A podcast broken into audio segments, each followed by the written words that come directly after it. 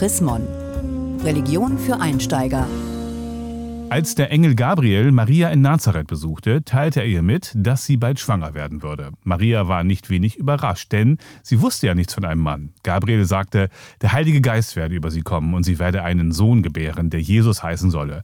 Und dieser Jesus werde einmal Gottes Sohn genannt werden. Und hier setzt die Frage von Religion für Einsteiger im aktuellen Chrismon-Heft ein.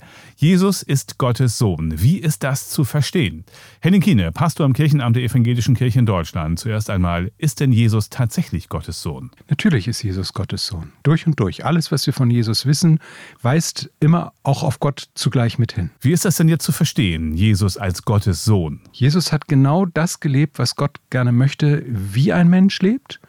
Und er hat genau das dargestellt, was Gott nach außen für uns ist. Beispiel, Gott ist barmherzig, Jesus lebt Barmherzigkeit. Gott vergibt Sünden, Jesus vergibt Sünde. Und jede einzelne Geschichte im Neuen Testament erzählt etwas über Gott und wir sehen dabei Jesus. Eine große theologische Frage dabei ist ja auch, ist Jesus denn Gott selbst? Wie Jesus lebt, zeigt er uns, wie Gott ist. Jesus lebt das Schicksal eines Menschen, also Jesus leidet und stirbt und Gott hebt ihm aus dem Leiden und aus dem Sterben am Ende heraus. An diesem Punkt sehen wir tatsächlich, wie Gott es mit uns Menschen meint und wie Gott mit uns Menschen handelt. Also gucken wir, wenn wir Jesus sehen, Gott ins Herz. Wenn man mal bei Markus das Kapitel mit dem Engel Gabriel liest, der zu Maria kommt, dann könnte man doch auch auf die Idee kommen, der wirkliche Vater von Jesus ist doch der Heilige Geist. Naja, der Vater Jesu bleibt natürlich unser Vater im Himmel. Das sagt Jesus ja auch selbst. Er spricht Gott ja auch an äh, mit Vater und Väterchen. Aber mein lieber Vater, der Heilige Geist ist natürlich die Kraft, die Gott hat, um äh, Jesus auch zu erzeugen und uns in Bewegung zu halten.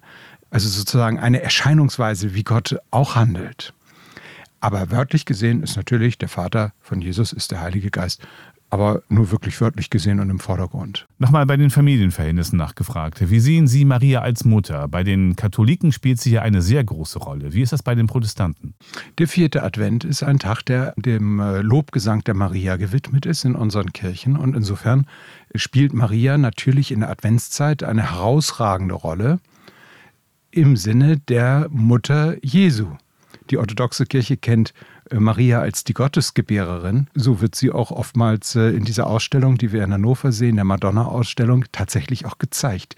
Die Mutter Gottes auf dieser Welt. Ein Gedanke, der auch in der Adventzeit nicht weit weg ist. Für einen Außenstehenden kann das ja alles ganz schön kompliziert klingen, auch wenn wir zum Beispiel die Weihnachtsgeschichte lesen. Da wird ja die Bedeutung Jesu noch lange nicht klar. Die gesamte Weihnachtsgeschichte ist nur, das steht ja auch im Christmann-Beitrag, ist nur zu lesen, wenn man die Auferstehung und davor die Kreuzigung mitlesen kann. Die Bedeutung Jesu wird eigentlich überhaupt erst verstehbar, wenn man weiß, dass Jesus gestorben und auferstanden ist. Ohne diese Perspektive ist alles wirklich extrem unübersichtlich, weil die Bibel natürlich auch schreibt mit dem Wissen, dass Jesus aufersteht und äh, gar nicht erklären möchte, sondern die Bibel möchte erzählen. Gute Geschichten von der Liebe Gottes. Vielen Dank, Henning Kiene, Pastor im Kirchenamt der EKD in Hannover zur Chrismon-Frage. Jesus ist Gottes Sohn. Wie ist das zu verstehen? Haben Sie Fragen oder Anregungen? Dann schreiben Sie uns unter leserbriefe.chrismon.de. Mehr Informationen unter www.chrismon.de